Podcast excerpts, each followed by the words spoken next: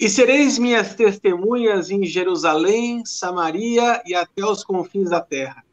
Quando a gente fala de missão no Brasil, o que seriam esses limites?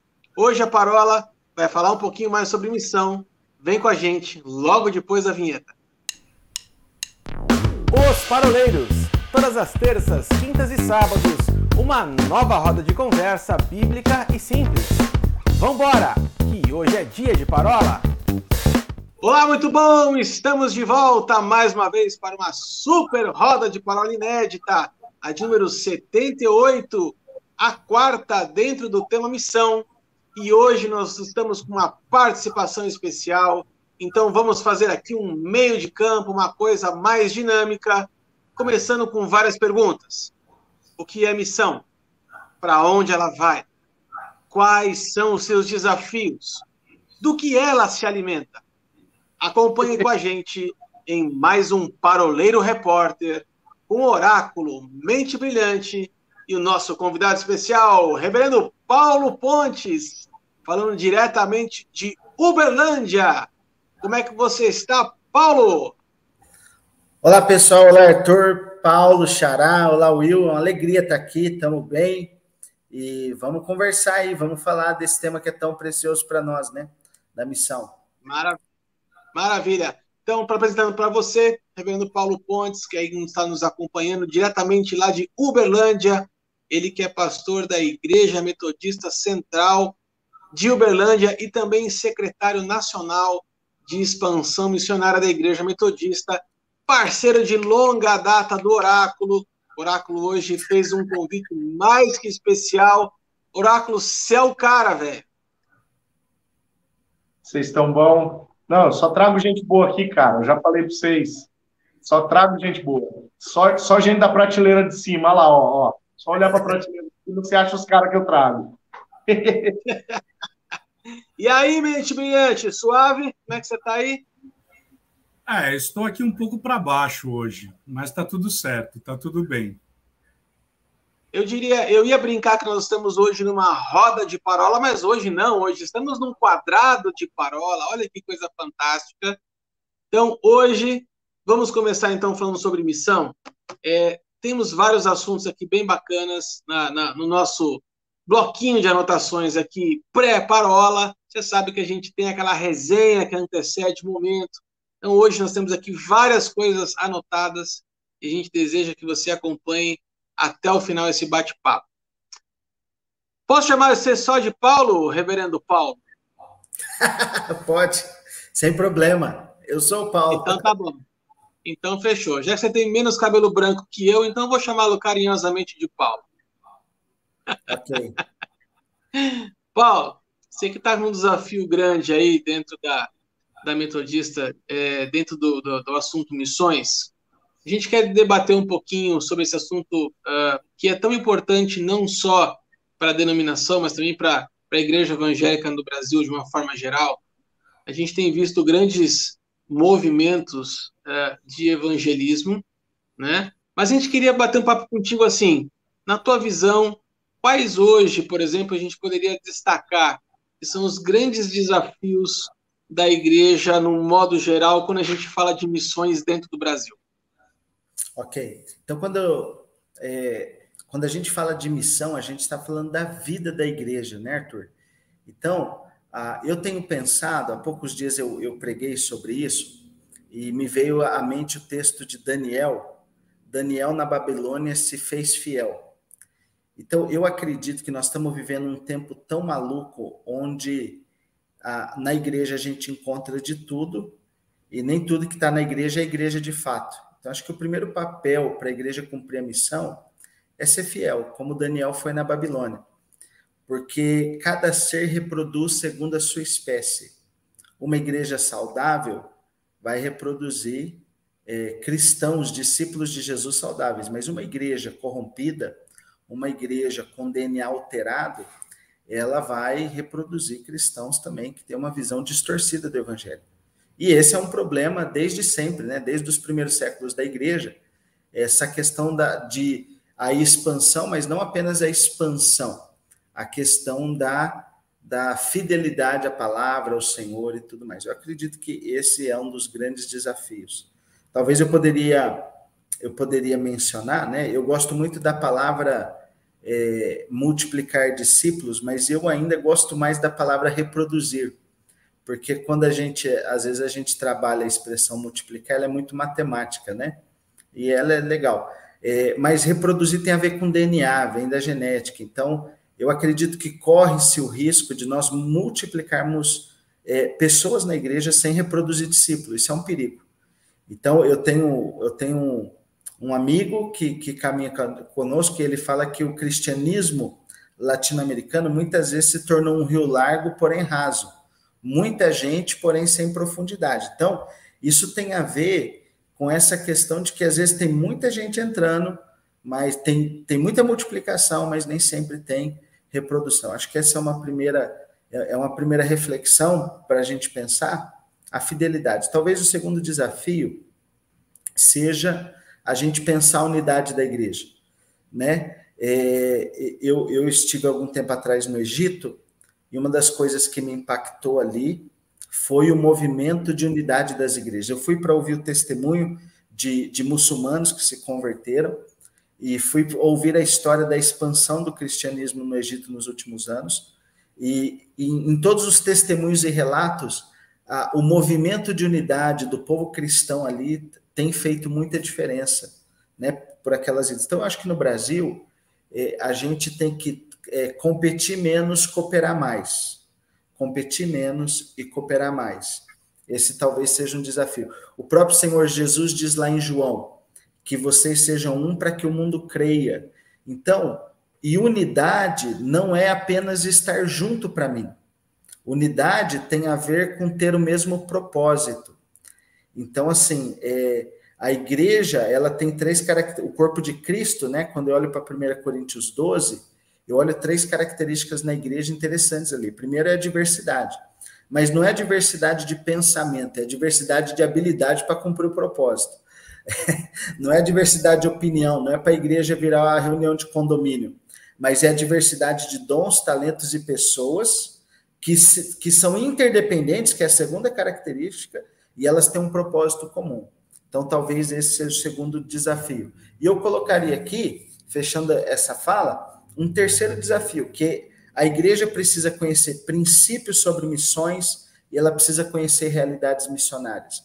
É, conversando com, com pessoas da nossa denominação e de outras denominações, quando nós apresentamos conceitos missionários, é, e quando nós apresentamos realidades missionárias, muitas pessoas estão na igreja há muito tempo não conhecem isso. E a gente percebe que é, o movimento missionário ele se alimenta daqueles textos, da, de, daqueles desafios que nos foram colocados por Jesus, né? É, então a gente precisa falar do que a Bíblia diz. Então tem muita gente cantando Maranata, hora vem Senhor Jesus, que é uma verdade, mas eles se esqueceram de Mateus 24, 14, que diz que enquanto o evangelho não for pregado a todas as nações, o fim não vai vir. Primeiro o evangelho vai ser testemunhado. Então, quando eu falo assim, eu vejo o pessoal muito volta, Jesus volta, Jesus, eu falo, cara, mas não foi isso que ele falou. Ele falou, ó, vamos pregar, a gente tem que se preocupar com a volta, a gente tem que se preocupar com o nosso papel aqui, né? Então, a, eu acho que a gente tem que entender princípios bíblicos, mas também nós precisamos mostrar números falar do, por exemplo, no Brasil, eu estava pegando alguns dados que a, a, o fim do ano, do ano que vem vai ter o Congresso Brasileiro de Missões, isso vai ser atualizado. Mas no último, foi dito, nós temos é, cento, 117 etnias indígenas sem presença missionária, 74 estão abertas para receber o missionário, mas não tem quem vai. Então nós temos que falar disso nas igrejas, né? Então, então eu acho que os desafios são esses. Primeiro, permanecer fiel no mundo em que a igreja, as forças do mal têm lutado para deturpar a igreja. O diabo não quer os cristãos fora da igreja. Ele quer a gente dentro da igreja com uma cabeça diferente. Então, então o problema da igreja, né, não é o mundo, o problema é a apostasia. Então, ser fiel é uma condição para fazer a missão. Segundo, movimento de unidade a gente não compete, a gente coopera. Terceiro, a gente precisa falar, é, a gente precisa falar das informações, das realidades. eu vou falar aqui uma outra realidade no Brasil, surdos. Mais ou menos aí, se eu não me engano, 9 milhões de surdos, é, apenas em média 1% se declara evangélico. Então precisa de ações. Existe um povo né, que, que precisa. E eu tive o privilégio de conhecer algumas igrejas que têm trabalho. Tem outros aí que a gente vai falando ao longo da conversa. Então é isso, Arthur. Acho que para começar, esses são três desafios que eu vejo. É interessante isso que você falou. A minha esposa ela é intérprete de Libras. E essa é uma realidade que ela enfrenta já faz alguns anos. E ela, o coração dela queima pelo por esse público. E aí, certa vez a gente foi fazer uma imersão. Eu, como marido, na verdade, eu só fui acompanhar, né? Uh, e ela mesma falou para mim: você tem que aprender, porque você sendo mestre, você sendo professor, você pode ter essa realidade, né?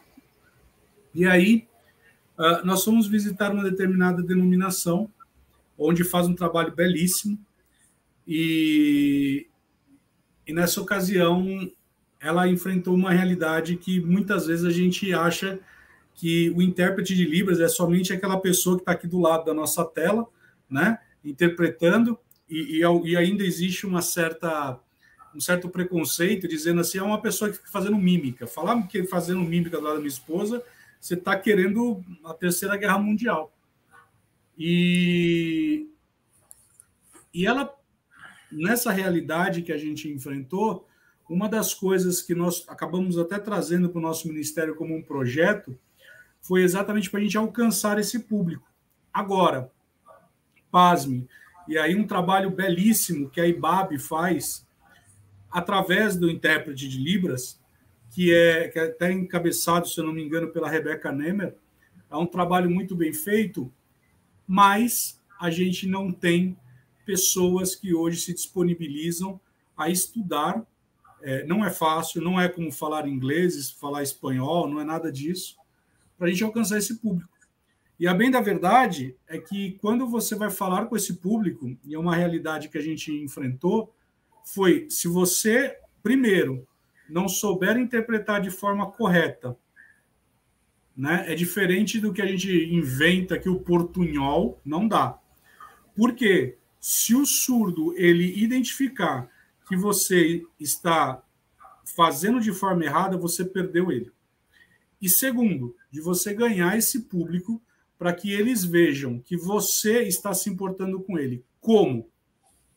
Não adianta dentro do cenário da sua igreja você colocar uma, um grupinho ali do lado que a pessoa fica interpretando. Você precisa ter um trabalho de discipulado forte.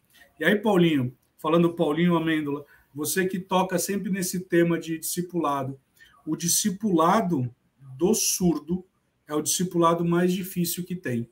Por quê?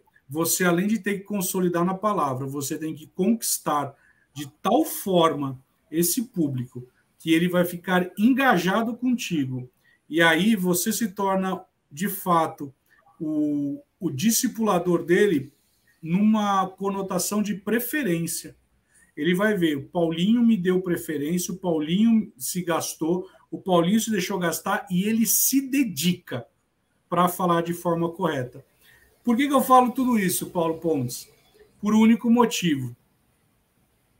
Quando nós falamos sobre missões, a gente precisa entender qual é a linguagem que nós estamos falando. Se a gente não souber falar, a gente perde as pessoas por uma simples é, ignorância. E a ignorância aqui não no sentido negativo, mas na falta de conhecimento. Will, você falou uma coisa que eu quero, eu quero remendar com uma fala do Paulinho é, e, e, e, lançar uma pergunta aqui que eu julgo que seja um tanto quanto interessante e para muita gente vai ser de cair o queixo a resposta. Né? É, olha só, é, é, interessante quando a gente migra para a questão do, do evangelismo e do discipulado de surdos, porque é uma realidade muito pontual, muito tópica Assim como é, quando Paulinho fala cerca de 117 etnias indígenas e quase 80 abertas ao evangelismo dentro do próprio é, Brasil. Né? É, existem outras realidades, é, Xará, que se enquadram nessa pergunta que eu vou fazer para você. Uh, aliás, eu não vou fazer em forma de pergunta, eu vou fazer em forma de afirmação. E aí eu queria que você conversasse um pouco com a gente a respeito disso. Missões transculturais, elas podem acontecer dentro do território nacional. Sim. Preciso avançar para fora do país para me engajar em uma perspectiva transcultural, né? Então, essa palavra transcultural, o que, que as pessoas, é, a, maioria das pessoas, né, é, acabam pensando? Ah, é, é pegar um avião e vazar daqui para outra cultura completamente diferente. Cara, a gente vive um país continental, em que nós temos né, diversos segmentos de missões transculturais. Fala um pouco disso para a gente, Xará, por favor. Joia. É, eu diria assim, é isso mesmo. O transcultural está perto da gente. Às vezes o transcultural está do outro lado da rua. Você tem um cara ali que ele tem um ecossistema de vida que é totalmente. Na verdade, né, gente, muitas igrejas são um ecossistema à parte do, do, do que vive fora. Então, quando ela sai dali, já, já é um contexto diferente. Mas, assim, falando de realidades missionárias, existem muitas realidades que alguns chamam de transcultural, outras são socioeconômicas dentro do Brasil. Eu separei alguns números aqui, eu falei dos indígenas já, 117 etnias, 74 abertas, até dois, três anos atrás, sem ninguém quiser ir. 37 mil comunidades ribeirinhas, que são aquelas comunidades de pescadores ou à margem de grandes rios. 10 mil se constatou que não tem nenhuma igreja, não existe nenhuma presença de uma igreja evangélica em pelo menos 10 mil dessas 37 comunidades, 37 mil comunidades ribeirinhas no Brasil. Ciganos, 1 milhão e 200 mil ciganos no Brasil é, menos de 1% se considera evangélico.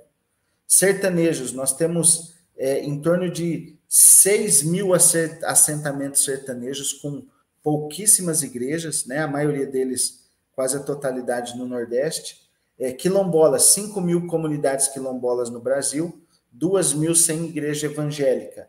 Nós temos ah, contextos hoje de bolsões de imigrantes, né? bolsões de imigrantes também, sejam árabes, sejam haitianos, sejam venezuelanos, e também são é, é um contexto transcultural perto da gente.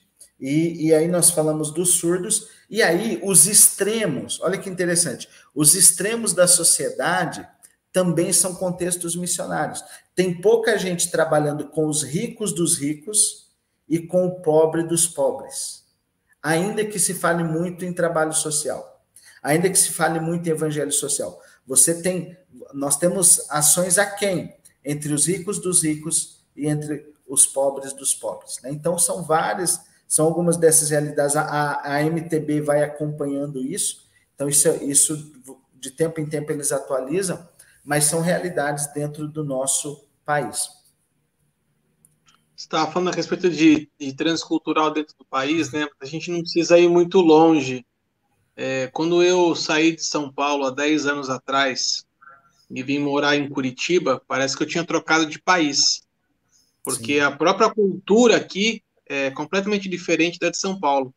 É, na, na, semana passada, o Wilson estava comentando sobre um missionário no Uruguai que demorou um ano, um pouco mais de um ano, para conseguir a abertura de uma família para começar a falar do evangelho para ela. Gente, aqui não é muito diferente disso, não. Você demora até você conseguir conquistar a confiança de alguém e você conseguir falar abertamente. Quer uma outra realidade transcultural dentro do país que acontece aqui onde eu estou, por exemplo? É, você tem uma quantidade grande de venezuelanos hoje aqui. Você tem uma quantidade grande de haitianos que estão aqui. Então, você tem hoje a oportunidade de fazer missões transculturais sem sair da sua própria cidade. Se você for para São Paulo, por exemplo, é, você tem colônias de bolivianos, de coreanos, é, de tantas outras etnias que você encontra nos bairros espalhados. Você consegue fazer missão dentro, dentro da própria cidade sem precisar sair hoje do seu contexto. Mas eu queria é, encerrar só esse primeiro bloco, a gente fazer um gancho para o segundo bloco agora. É, a gente falou bastante a respeito da, da, da, missão no sentido de evangelismo, né?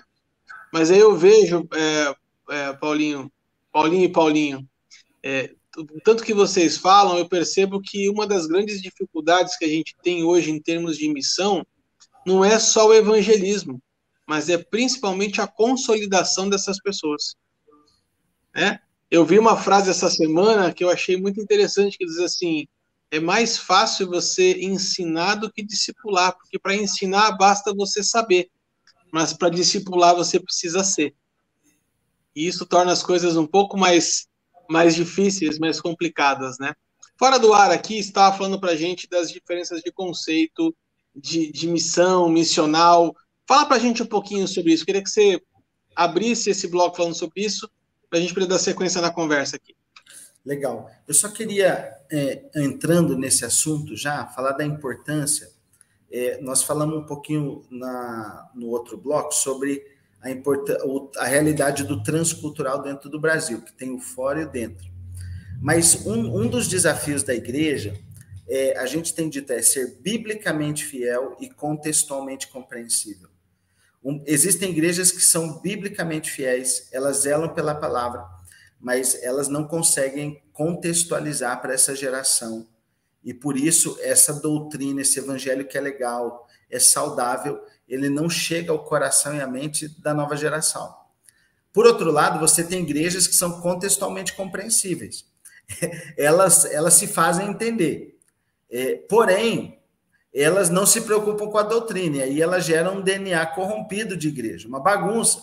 Então, para esse tempo, para um Brasil tão diverso como é o nosso, em termos de região, cultura, é muito importante que a igreja se ocupe em ser biblicamente fiel e contextualmente compreensível. E aí, é, nós precisamos aqui resgatar aquele texto do, dos filhos de Zacar, que eram, eram conhecedores do seu tempo. Nós precisamos ler o nosso tempo, e, e, e esse talvez seja um grande desafio para as denominações, porque você você não, quando você reproduz uma estrutura eclesiástica, você deve tomar o cuidado de é, que às vezes uma estrutura que deu certo numa cultura nem sempre vai dar certo em outra cultura, né? É, e é por isso que o contexto missionário ele faz a gente parecer cada vez mais com o reino de Deus. Ontem eu tomei café com uma líder de uma denominação aqui no Brasil, é, que não é da nossa denominação, e ela é responsável pela área de missões e eu levei um casal de missionários para tomar café, e ela estava falando disso, que ela, ela foi treinada para reproduzir uma estrutura eclesiástica num outro lugar fora da igreja local. Mas ela foi para um país muçulmano. Quando chegou lá, nem, nem igreja podia ter, não podia ter lugar. E aí ela falou que como Deus foi quebrando e ajudando ela a entender. Claro que quando ela voltou para o Brasil, ela teve que se adaptar a esse contexto eclesiástico novamente. Ela não poderia negligenciar que é um erro também dos missionários, né? Porque às vezes ele vai viver uma realidade, do mesmo jeito que ele precisa entrar na outra cultura, ele precisa aprender a, a, a, a, aterrissar na cultura de origem de novo. Então, é, essa é uma leitura importante. Talvez, ah, falando aí sobre os três conceitos, tem, tem três conceitos hoje que, é, que no, no ambiente missionário se falam muito, que é o conceito o que é a missão, o que são missões e o que é missional. O que é, o que é a missão, o que são missões e o que é missional. Então, vou tentar explicar rapidamente. Quando a gente está falando ah, de missão, da missão, nós estamos falando de todo o movimento do Deus Criador buscando restaurar sua criação. Então, a missão é algo amplo. A missão é algo mais amplo e tem a ver com aquilo que Deus está fazendo. E a maior expressão da missão foi o Deus Pai enviar o Deus Filho, Jesus, para morrer por nós e nos salvar. Então, quando a gente está falando de missão, nós estamos falando da ação de Deus. Tudo que a igreja faz, a igreja, a igreja, de forma geral, ela é convidada a participar do que Deus está fazendo. A missão não é da igreja, a missão é de Deus, e Deus nos convida a participar é, do que ele está fazendo. Quando a gente está falando de missões, nós estamos falando aí sim dessas, desses empreendimentos missionários de igrejas locais, denominações, organizações, que, que de alguma maneira contribuem para o cumprimento da missão. Então, missões são as ações, os empreendimentos missionários da, da, de uma igreja local, de uma denominação, de um conglomerado de igrejas, um conselho de pastores, que busca de alguma maneira alcançar aqueles e aquelas que ainda não conhecem Jesus. Claro que dentro desse conceito de missões se explora muito o conceito de missão transcultural. Então, é, existe uma ala da igreja que fala missões é ir do outro lado do planeta pregar para. Eu não sei se, se só dando destaque, né? Eu estava checando uns números aqui antes de entrar no ar. O mundo hoje tem aproximadamente 7,9 bilhões de pessoas. E mais de 3 bilhões estão entre povos não alcançados. Então, o que é um povo não alcançado? É um povo onde é, 2% ou menos da população é cristã. Então, nós temos aí praticamente um terço da população mundial que tem pouco ou nenhum acesso ao evangelho. Então, esse é o conceito de PNA. Povos não alcançados e povos não alcançados isolados. Então, existe uma parte da igreja que diz assim: nós precisamos olhar para esses povos. Então, ah, seguindo o texto de Atos 1,8, uma igreja, uma igreja que cumpre o seu papel é uma igreja que atua ao mesmo tempo em Jerusalém, Judéia, Samaria até os confins da terra. Tanto que o texto de Atos não trabalha assim, primeiro Jerusalém, depois Judéia. É Jerusalém, tanto como Naí, então dá a ideia de ao mesmo tempo, né? Porque alguém precisa olhar para isso. E esse talvez seja um grande valor do conceito de missões. Missões são os empreendimentos missionários da igreja local, em especial esse olhar com muito carinho para aquelas regiões do mundo onde, onde é, pouca gente está engajada na proclamação do evangelho. Né? Pouca gente está engajada na proclamação do evangelho. E o conceito de igreja missional, ele é um conceito interessante. Em alguns fóruns de reflexão, a gente tem uma pequena um, um, um pequeno uh, opinião divergente aí de, da galera do missões com missional, mas que eu acho que a igreja tem que ser missional e missionária ao mesmo tempo, né? Para fazer parte da missão de Deus, ela tem que ser missional e missionário. E, e a divergência é o seguinte: o, o Leslie Newbin, que foi um, um missionário do século passado, morou na Índia. Ele, depois de muitos anos servindo no campo, volta para a Europa e ele percebe que muitos seminaristas, é, pastores, igrejas estão praticamente paganizados. Ele fica, ele fica impactado com a frieza, o liberalismo no seminário, e ele diz assim: enquanto nós estávamos evangelizando a Índia, a, o mundo ocidental se paganizou. E, e, junto com outros pensadores, se surgiu o seguinte conceito: o mundo ocidental hoje ele não é secularizado, ele é paganizado. Então, a gente às vezes trabalha que o nosso mundo é um mundo secularizado e as pessoas fazem, não existe Deus. E, e os missionários dizem, não, é, está errado. As pessoas trocaram Deus por outros deuses, que envolve tecnologia, é, às vezes não é o Deus ali uma, uma estátua apenas, mas tem outras maneiras de idolatria e tudo mais. E aí o conceito missional é nós precisamos ir lá, mas nós precisamos é, destruir, combater os ídolos do Ocidente. Então, as igrejas missionais, elas têm uma ênfase no, em resgatar a identidade da igreja local no que diz respeito ao seu engajamento missionário, não somente do outro lado do mundo, mas onde ela está também. E aí nós temos várias, vários pensadores, né? Eu já estive fora ouvindo um lado, ouvindo o outro, e ultimamente eu entendo que os dois trazem ênfases importantes. Aqui não, não é uma questão. É, eu olho para o movimento missionário, para o movimento missional, e o que eu percebo são ênfases, cada um traz uma ênfase. E, e a igreja precisa dessas duas ênfases. Nós precisamos ser aqui, nós precisamos combater os ídolos é, da nossa sociedade, do, do nosso país, mas nós também não podemos deixar de olhar para os povos menos alcançados. Realmente, é, é, e aí a gente fala né, que Deus tem trabalhado ao longo da história. A, o, o, ISIS, ou o Estado Islâmico, provocou muita tragédia no, no Oriente Médio, e com isso, muito do, do, dos povos que a igreja não ia, eles vieram até nós. Então, então hoje nós temos muitos muitos islâmicos, muçulmanos no Brasil, e o Brasil, por causa da sua política de imigração, de, de refugiados, ele é um, ele é um oásis para quem busca refúgio.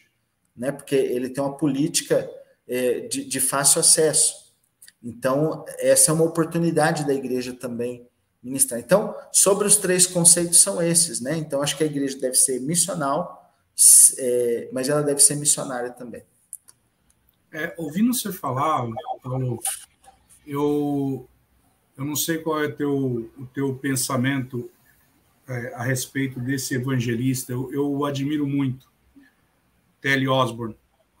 Quando T.L. Osborne ele traz a, a questão do evangelismo, quando você lê o, as obras é, escritas a respeito dele, é, eu confesso que a, um dos primeiros livros que eu li dele, chamado Conquistando Almas, é, eu comecei a questionar até o meu próprio chamado, porque ele prega e ele ensina com tanta ênfase que todos nós devemos pregar o evangelho. Ele dá uma ênfase para o, o ofício do evangelista e a tal ponto que eu, eu comecei a me questionar a respeito do meu chamado, porque ele coloca uma ênfase tão grande em algo que quando eu ouço você falar, eu, eu me lembro dele falando, que ele fala assim, que nós devemos ter um amor por almas de tal forma que nós não devemos medir, inclusive, recursos que nós devemos aportar para que o evangelho seja, seja ministrado. E ouvindo você falar, eu gosto de, de ter uma conotação um pouco mais prática. Uh, naquilo que efetivamente diz respeito ao Evangelho. É, qual que é o ponto aqui, trazendo esse, esse gancho, principalmente desse livro do T.L. Osborne? Quando eu vejo hoje Paulo escrevendo que a, a, a criação ela nela, ela geme pela manifestação dos filhos de Deus, eu fico me perguntando se de fato eu tenho exercido é, o papel que o próprio apóstolo Paulo lhe diz lá sobre o ministério da reconciliação. Veja, eu não estou falando nem do evangelista, eu não estou falando nem do, do, do exortador, eu estou falando do ministério da reconciliação, que todos nós fomos chamados. Será que hoje aquilo que Jesus ele disse e Paulo trouxe uma ênfase maior dizendo, olha, toda a lei ela se resume em amar ao próximo. Porque se eu amasse de fato e de verdade o próximo, eu, eu já falei várias vezes aqui, eu acho que esse é o versículo que mais carrega a minha posição aqui no, no, nos paroleiros, que é me gastar e me deixar gastar. Será que hoje nós não perdemos essa essência, até por conta desse paganismo que você trouxe, de tanta tecnologia, onde a gente acha que pelo fato de eu estar no YouTube, é, de eu estar numa rede social, eu estou alcançando o mundo, só que, na verdade, eu não estou trabalhando com qualidade no ministrar de uma palavra. É, quando eu quando eu leio as obras de Telly Osborne, eu vejo ele falando com tanta paixão sobre a necessidade das pessoas serem alcançadas, das pessoas serem é, é, é tocadas por esse evangelho, sabe? É, será que hoje a crítica que nós não deveríamos trazer é onde estão é, esses missionários que de fato e de verdade estão contagiando essas pessoas? E eu não estou falando dos, do, dos missionários que estão nos campos, não é disso. Mas eu estou falando daqueles que, como Paulo diz, despertam tu que dormes. Quantos de nós não estamos é, dentro do nosso contexto deixando com que as coisas vão passando. E esse amor pelas almas, sabe, de você olhar e falar o seguinte: rapaz, eu preciso ir mais, eu preciso não somente a minha capa, mas a minha túnica, não somente uma milha, mas duas, sabe, de você ir muito mais além, porque é, eu tenho refletido muito sobre o livro de Ageu quando o profeta ele diz assim: o templo ele está completamente destruído e eu olho para a casa de vocês e a casa de vocês é uma mansão. Será que hoje nós não estamos apainelando, apainelando, sei lá como vai falar essa palavra aí? Apainando. Nossos... Exatamente, deve ser isso aí. A palavra difícil fica com o Arthur. Mas será que a gente não, não está zelando apenas e tão somente para aquilo que Paulo diz, que o Deus dele é o ventre deles, quando na verdade nós deveríamos estar gritando nas praças, nós deveríamos estar aí é, de fato e de verdade é, nos sentindo culpados mesmo. Eu me lembro uma vez, Paulo, de uma ministração do pastor Jorge Linhares. Ele estava lendo aquele, aquela passagem do rico e Lázaro, e Deus chamou a atenção dele a respeito dessa passagem. Porque o rico vira e fala o seguinte: manda lá para que alguém vá lá falar com os meus familiares a respeito. E aí, na ilustração, alguns dizem que isso de fato aconteceu, outros dizem que é uma parábola. Ah, sendo dito: olha, não adianta mandar, porque se não estão ouvindo os vivos, quanto mais os mortos. E, essa, essa, esse texto veio para ele de forma tão pujante que ele falou o seguinte: eu não quero que pessoas algumas do meu convívio, em hipótese alguma, elas um dia possam estar no inferno dizendo: rapaz, eu caminhei do lado do Jorge Linhares e ele nunca pregou o evangelho para mim. Isso é muito forte, porque talvez no meu ambiente de trabalho muitas pessoas estão indo para o inferno e lá naquele dia vão dizer: rapaz, eu caminhei com aquele homem careca ali e ele nunca falou do evangelho para mim. Uhum. É, tem uma frase né, que o pessoal fala, uma heresia, que, que, diz assim, né? Em todo tempo prego o evangelho, se necessários e palavras, mas Jesus usou palavras, né? Então, então eu, eu, eu ouvi essa frase, eu achava bonita, até que eu vi uma ministração do Ronaldo Lidório, que ele fala assim: ó, para falar do evangelho, você tem que pregar, você tem que fazer como Jesus fazia, ele é o modelo, você tem que verbalizar a pregação tem que vir pelo querigma e pelo, e pela, e pelo, é, e pelo testemunho, a martiria. Então não adianta só um ou outro, você tem que pregar e viver. Então, eu acho que uma das coisas que nos atrapalha é que realmente, olhando para a Bíblia, o problema da idolatria não foi abandonar Deus, mas fazer de Deus uma opção. Então você percebe no Antigo Testamento que eles deixavam o altar do Senhor e colocavam outros altares dentro da igreja. Talvez o problema da igreja brasileira é que ela se paganizou no sentido de que, ao lado de Deus, existem projetos pessoais, existe tanta coisa, uma agenda maluca, a gente faz tudo, menos o que precisa. A gente faz festa, a gente faz atividade, a gente faz programação, mas a razão de ser e de existir da igreja é a missão. E aí, aí um, um, uma responsabilidade maior da liderança, e, e aí eu falo isso como pastor também, é, nós temos que tocar essa trombeta, nós temos que falar, gente, menos evento, mais relacionamento. É, menos dinheiro com parede, com tinta, e mais dinheiro é, para as pessoas, para o campo missionário. Então, é, então assim, e, quando a liderança se conforma a essa cultura errada da igreja, a esse discipulado mal gerado, né, é, isso tem trazido grandes prejuízos em, em muitos lugares. Né? Quando o meu projeto é maior que o projeto de Deus, é, alguma coisa está errada, né? muito errada. Então, então, concordo contigo, né? Eu acho que, que é nessa linha mesmo. Xará, eu acho que, acho que é, o, é, o, é o efeito da paganização. Né? E a necessidade da, dessa, dessa característica funcional e resgate né, dos valores, dos princípios essenciais da igreja. Eu costumo dizer o seguinte: Deus não tem uma missão para a igreja.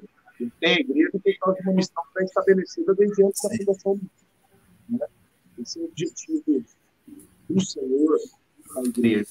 E a igreja não pode enfeitar o pavão em cima daquilo que o Senhor estabeleceu para ela. Vamos, vamos pegar esse último bloco aqui, então é, é importante a gente pontuar um pouquinho a respeito da.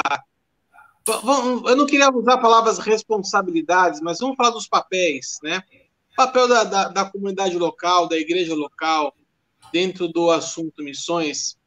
É, eu entendo que existem várias formas de você fazer missões, de você falar sobre missões, mas uh, existem alguns pontos que são acho, importantes, alguns pilares que são importantes. Eu acho que a gente pode começar, Paulo, é, falando a respeito de ensinar para as pessoas a respeito de missão. Podemos começar daqui?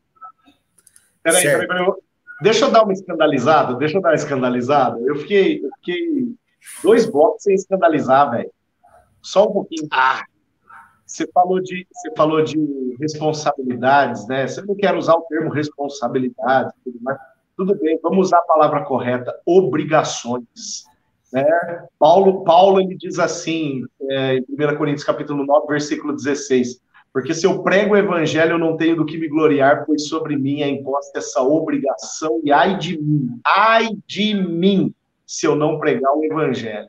Alguém pode me chamar de fundamentalista, chame que eu amo isso, né? mas, do meu ponto de vista, é, o Will, Arthur e Xará, a obrigação da igreja, e por consequência, a obrigação do cliente, é pegar o evangelho e fazer missão. Agora sim, Arthur está aí.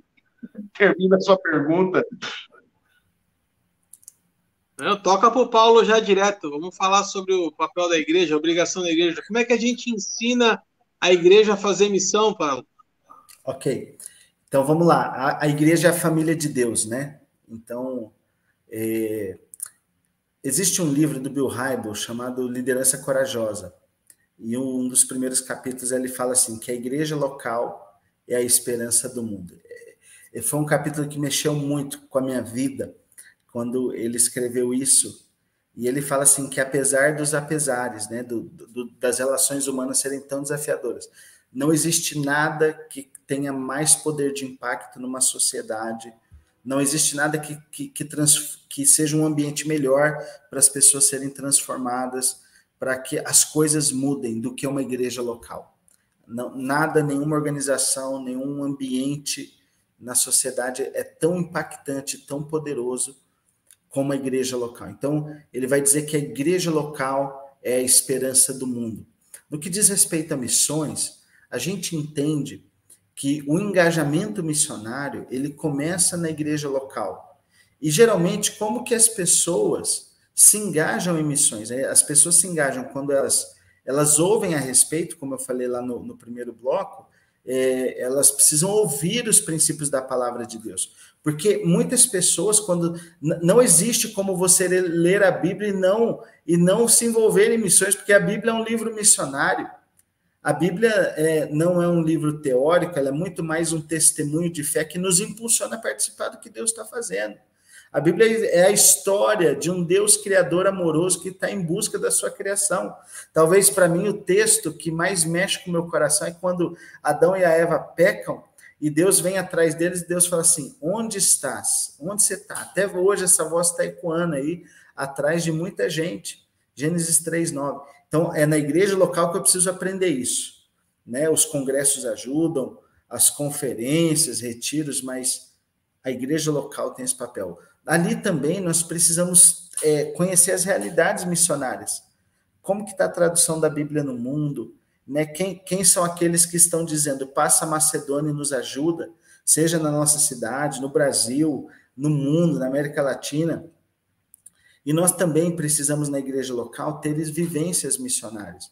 E não adianta apenas saber os princípios e as realidades se nós não nos engajamos em experiências de curto prazo. E aí, o curto prazo, gente, é uma experiência tremenda. Boa parte do movimento missionário americano ele, ele, ele, ele permanece vivo e ele foi. É, é, ele foi fortalecido quando eles desenvolveram o hábito que virou cultura dos jovens, dos irmãos e irmãs saírem uma semana, um mês por ano para algum país ou para algum lugar. Então, a viagem de curto prazo é muito importante. Agora, na igreja local tem uma pessoa, tem, tem um ser, um, ou alguns seres em algumas igrejas locais que deve puxar isso, que é o pastor e a pastora. É, eu, eu ouvi uma frase há uns 15 dias que diz assim: cresce a visão, cresce o líder. Se a visão não cresce, o líder não cresce. E o líder ele tem que dar direção, ele tem que despertar essa esperança. Então, parte do movimento missionário, ele não, ele poderia avançar melhor Se a liderança pastoral, e eu falo isso como pastor e tive que aprender isso, é, se nós pastores quisermos apenas construir, a gente pode construir uma estrutura eclesiástica linda, e isso é importante, mas a gente não pode apenas gastar tempo nisso, nós temos que estar pensando em construir também o reino, né? É, então, eu, eu acho essa visão maravilhosa. O pastor tem que. Às vezes eu vou pregar em algumas igrejas e falar: o melhor presente que vocês podem dar para o pastor, para a pastora de vocês, é uma viagem para o campo missionário. Porque quando ele vai para o campo missionário e tem aquela experiência, isso ajuda ele nesse processo. E nós temos um testemunho bíblico lindo. Primeiro do próprio Jesus, nós temos o testemunho de Abraão, mas um testemunho que me chama a atenção é o testemunho de Atos 13, a igreja de Antioquia. A gente sabe que Barnabé se tornou, de alguma maneira, o líder, vamos assim dizer no nosso tempo hoje, o pastor daquela igreja, né? E ele levou Saulo. Mas eles, sendo sensíveis à voz do Espírito, o Espírito Santo chamou o pastor titular daquela igreja para a obra missionária. Olha que interessante. A, a gente tem que mudar uma cultura também no Brasil de que assim, a gente manda para as pontas, para as frentes missionárias, aqueles caras que dão problema na igreja, aquele pessoal que ninguém quer perto, fala, ó, oh, Deus está te promovendo, você virou missionário, obreiro lá da vila tal. Não, o que a Bíblia nos ensina é que os melhores obreiros devem estar nas pontas. Os melhores é o que a gente devem... fez com o Arthur, viu, Paulinho? É o que a gente fez com o Arthur. a gente mandou lá para Curitiba. Só que aí liberaram a galera da prisão lá, ó, deu aí no que deu. e aí eu fecho essa parte dizendo o seguinte, né? Nós temos existe uma questão com a nova geração. Nós precisamos entender, nós precisamos entender a importância de missões e nós temos que fazer a nossa juventude sonhar com missões. Então, assim, a gente trabalha pouco renúncia, né? Há pouco nós estamos preparando um casal para ir para a Ásia e foi lindo eu ver a mãe da menina num dos encontros nossos chorando, falando assim: olha, é, eu quero que a minha filha a melhor carreira que ela pode ter é ser obediente àquilo que Jesus tem para a vida dela. Isso ela falou, e eu falei, cara, que fantástico. Porque muitas vezes, quando o adolescente se levanta e fala, eu quero ser resposta de Deus para essa geração, tem muitos pais que não estão conectados com Deus e não entendem isso, né? Então, assim, a gente precisa também aprender a entregar os nossos melhores líderes no que diz respeito à igreja. Quando a gente. Eu, eu tenho aprendido isso enquanto igreja, quando eu cuido das coisas de Deus, Deus cuida das, das nossas coisas. Então, nós temos que ser de bons líderes, recursos para missões. E no, no que diz respeito à família, as famílias precisam se entregar também para essa obra missionária juntas, né? Então, uh, pais e mães têm que orar para os seus filhos. Quem sabe esse menino que está indo tão bem hoje na faculdade vai ser uma bênção do outro lado do mundo.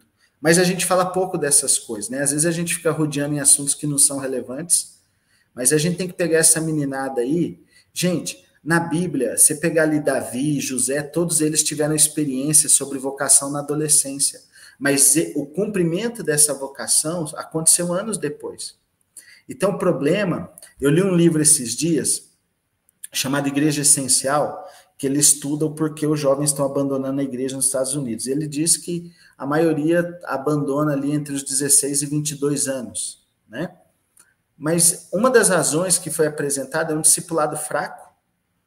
Às vezes o pessoal quer dar entretenimento para os jovens, mas eles não querem entretenimento. É uma tragédia a igreja querer competir com o mundo em entretenimento. Nós não precisamos querer ter o nível de entretenimento que o mundo tem, porque existe uma coisa que a gente tem, que é a presença de Deus, o poder do Espírito, que o mundo não tem. É nisso que nós devemos nos, nos desgastar. É, e buscar isso.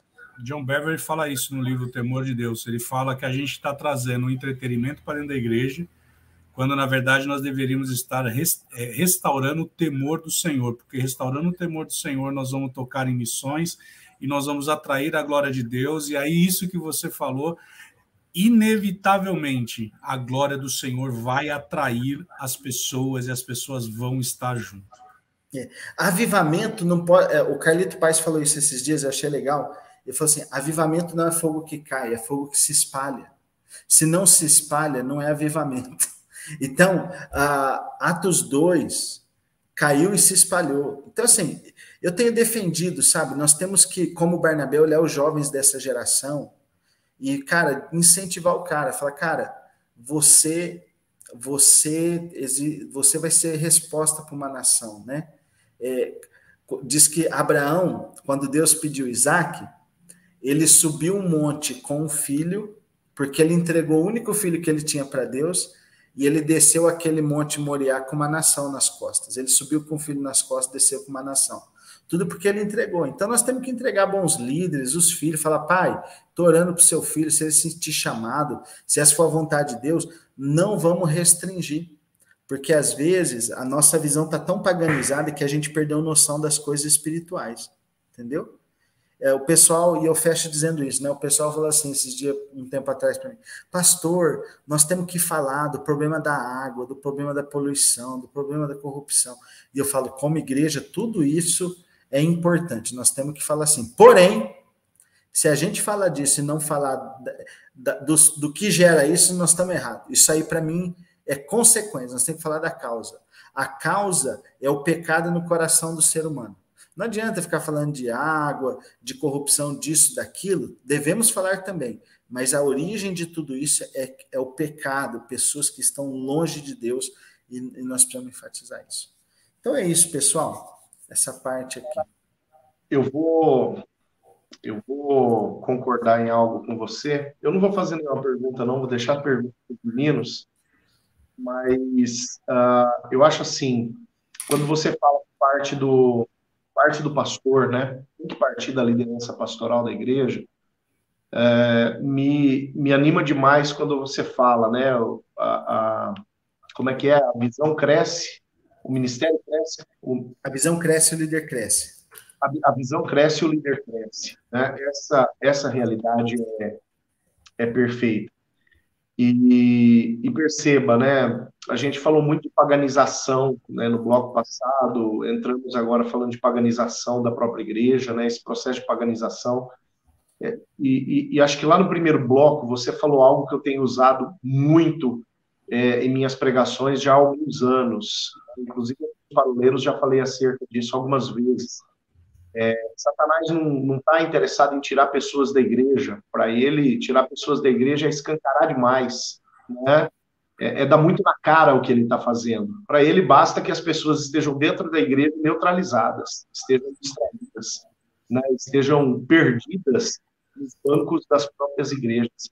E às vezes, né, às vezes, a própria instituição, a própria organização eclesiástica, quando ela não pensa a sua missiologia, quando ela não pensa a sua eclesiologia, quando ela não pensa o seu compromisso para com o mundo, quando ela não pensa a sua posição de ser uma resposta para as necessidades do mundo, quando ela não se coloca naquela posição uh, que o Sim falou no bloco passado, uh, de ser a manifestação de Deus para o mundo que clama, que geme pela manifestação dos filhos, essa igreja ela está perdida no pecado.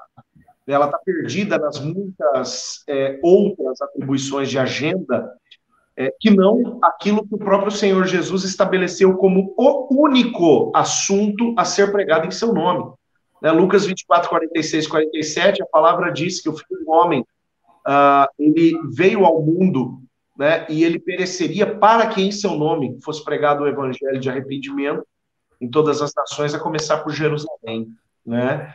Então, uh, essa realidade da gente entender como igrejas, né? Nós dois somos líderes pastorais, né, Xará? A gente entender como igreja é, a, a, a que posição a gente deve é, conduzir a nossa igreja em referência a a missão estabelecida pelo Senhor. Isso é um ponto chave, um ponto, um ponto especial. Não sei se o Arthur e o Cinho têm alguma observação a fazer aí. Não.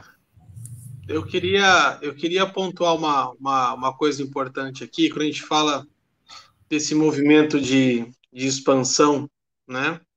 E aqui a gente não está falando de, de denominação, mas movimento da igreja como um todo.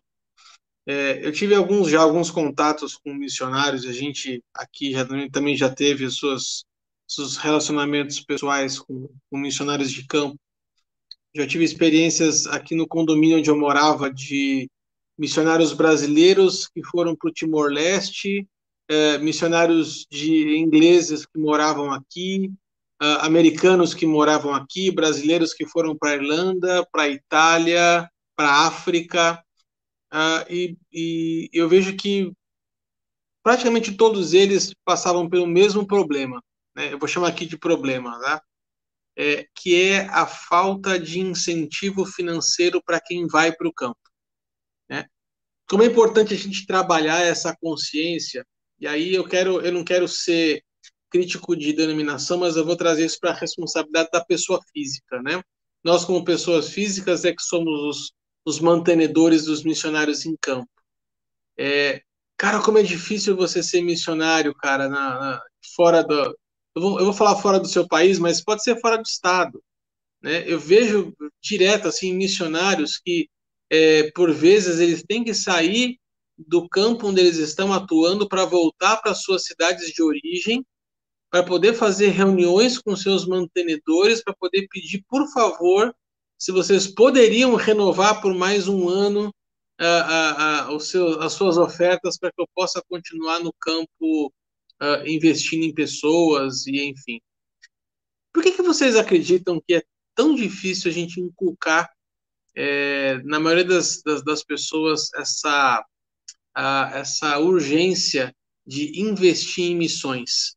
uma vez que as pessoas muitas vezes não querem ir, então a gente pode fazer missões indo, a gente pode fazer missões orando, intercedendo por aqueles que estão lá, mas também uma terceira forma é a gente investir financeiramente é, nessas pessoas. Que, que nós não vemos hoje em dia tantos missionários muito bem remunerados e muito bem pagos em campo, meninos? O que vocês acham? Arthur, eu ouvi um, um outro missionário do Uruguai, é, hoje ele está lá, a nossa igreja enviou, não, não a igreja que eu congrego, mas o ministério, e certa vez ele comentou a respeito da glamorização da missão. Porque ela é muito bonita. Você ouve falar do missionário que eu vou enviar e tudo mais, mas infelizmente hoje a gente tem uma, uma discussão, e ela acaba sendo até uma discussão secular, que é mais ou menos assim: eu não abro mão da minha pizza no final de semana, quando eu poderia estar pegando esse recurso e mandando lá para ele, né? E a bem da verdade é que a gente, é, eu, eu, por exemplo, quando eu estou falando sobre uma vida de prosperidade ou vida de louvor, que é o nome de umas matérias que eu ministro, a dificuldade maior que tem é as pessoas aceitarem que dinheiro não cai do céu e Deus ele vai te abençoar para que você abençoe outras pessoas. Outro dia eu estava estudando sobre a palavra bênção. Quando Paulo, quando Deus fala para Abraão, se tu uma bênção. A palavra bênção no original significa seja uma fonte de prosperidade a jorrar. Ou seja, seja uma fonte de benefícios. E aí, quando Deus fala para Abraão: Eu vou abençoar quem te abençoar, e vou amaldiçoar e quem amaldiçoar. Ele está falando: olha, se uma pessoa for uma fonte de bênção a jorrar sobre a sua vida, ou seja, se essa pessoa for uma pessoa que tiver uma visão de prosperidade a tal ponto que ela vai alargar as tuas tendas, eu também alargarei as tendas dela. E a gente tem uma visão tão míope, e aí eu volto naquele contexto de Ageu, porque quando Deus estava falando, ei, o templo ele está destruído e é tempo de vocês edificarem o templo. E aí, um estudioso da palavra estava trazendo um entendimento a respeito disso, Arthur, e ele fala o seguinte: sabe por que, que Deus ele estava se importando tamanho com a reconstrução do templo? E aí ele traz um entendimento que para mim foi fantástico. Porque na medida, e eu gosto do texto que o Paulo Pontes trouxe, que é um texto que está lá em, em, em, em Êxodo, que diz assim: Enquanto eu sirvo ao Senhor, ele abençoa meu pão, abençoa minha água e afasta a enfermidade. Porque na medida que o templo lhe fosse restaurado, a glória do Senhor seria manifestada e as pessoas veriam que a glória manifestada, as pessoas que todo cristão né? A gente tem já uma parola que nós já falamos sobre a palavra salvação, o que significa e tudo mais. Ela seria uma fonte a jorrar para a vida eterna, e nesse propósito, as pessoas entenderiam que a partir do momento que Deus ele me prospera, ele me prospera para que eu estenda e alargue os tendas, as estacas da tenda. E esse é o problema. Porque hoje nós não entendemos o que é a prosperidade bíblica. Porque a prosperidade bíblica é eu vou dar para receber. Que é isso que Paulo fala lá em Coríntios. Que quanto mais eu semeio, mais ele aumentará minha sementeira. O problema é, eu estou querendo primeiro receber, para que quem sabe, olha lá, e aí, invariavelmente, o campo missionário ele vai acabar sendo perdido por conta da minha mesquinharia, porque eu simplesmente eu não entendi absolutamente nada. Que Deus ele me prospera para que o seu reino avance, para que as estacas sejam alargadas. É, a gente falou disso, né, Will, quando a gente fez a, a sequência de parolas acerca dos dons espirituais e tocamos lá no, na questão da generosidade, né? É, Para responder essa pergunta, Arthur, eu vou dar um passo atrás a isso que o Will colocou. É, eu penso assim: igreja legítima é noiva, né? A igreja legítima é noiva. E a noiva verdadeira obedece o noivo. Eu penso que se há ensino, se há ensino, a noiva corresponde ao ensino. Uh, a instituição não. As pessoas interessadas em um discurso que lhe seja agradável, não. Mas a noiva corresponde ao ensino. Quando há ensino acerca de dízimos e ofertas, a noiva responde com dízimos e ofertas. Quando há ensino acerca de santidade, a noiva responde acerca de santidade. Quando há ensino acerca de missão, a noiva responde uh, acerca de missão. Então, no meu ponto de vista,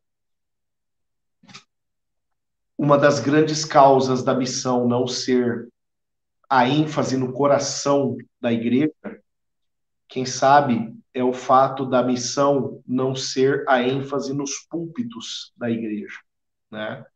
Aqui eu trago, de fato, trago a responsabilidade para o campo da liderança, para o campo pastoral. Né? E no meu ponto de vista, ajuntando aí com, com, com, a colocação do Will, é o ponto que eu queria tocar. Não sei o Xará, o que tem a dizer acerca disso?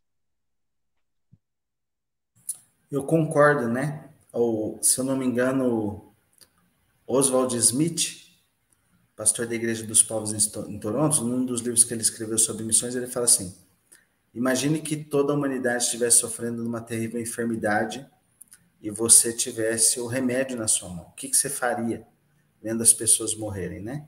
É uma ilustração mais ou menos assim. Então, assim, parece que a gente não sabe que a gente está com o remédio na mão. Né? E isso passa por tudo por todo tipo de recurso, seja pessoas, sejam os dons que Deus nos deu, seja finanças. O problema das pessoas não doarem finanças, talvez é um problema de conversão, porque é sinal que ela não entendeu que as finanças não são delas, é do Senhor. Então, assim, é, eu acho que passa por isso também, né? É, as pessoas não é só não saberem, muitos sabem, mas negligenciam, são coisas diferentes. Alguns podem não doar porque não conhecem a realidade. Quando eles forem ativados, eles vão doar. Agora, parte não doa porque é desobediente, retém. E aí, se retém, também não fica na mão dela, né? Infelizmente.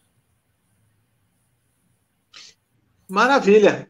Gente, vamos chegar aqui ao final, então, dessa roda de parola. Para você que está nos acompanhando aí, uma informação importante, tá? O Wilson e o Paulinho citaram uh, uma série de parolas, nós falamos sobre prosperidade bíblica, principalmente sobre generosidade. Se você quer saber um pouquinho mais, ficou curioso sobre essa, essa série que nós fizemos em janeiro de 2021, acompanhe na playlist lá no nosso canal do YouTube, parolas de número 32, 33, 34 e 35. A de 34 especificamente fala sobre generosidade. Muito obrigado pela presença de todos vocês. Pastor Paulo, que alegria, que prazer tê-lo aqui que essa seja a primeira de muitas vezes aqui conosco. A porta já está aberta, o convite já está feito Você já conhece todo mundo.